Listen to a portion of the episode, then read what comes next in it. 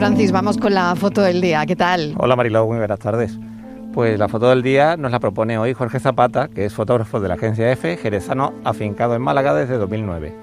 Fue premio de Andalucía de Periodismo de 2007 y nos trae una foto que bien podría ser de una distopía cinematográfica de los años 80. Mi foto del día es la del fotógrafo ucraniano de Associated Press, Eugeni Manoleka, y que ilustra cuatro columnas la portada del diario El Mundo bajo el titular El ejército de Mad Max, en alusión a la película del cineasta australiano George Miller.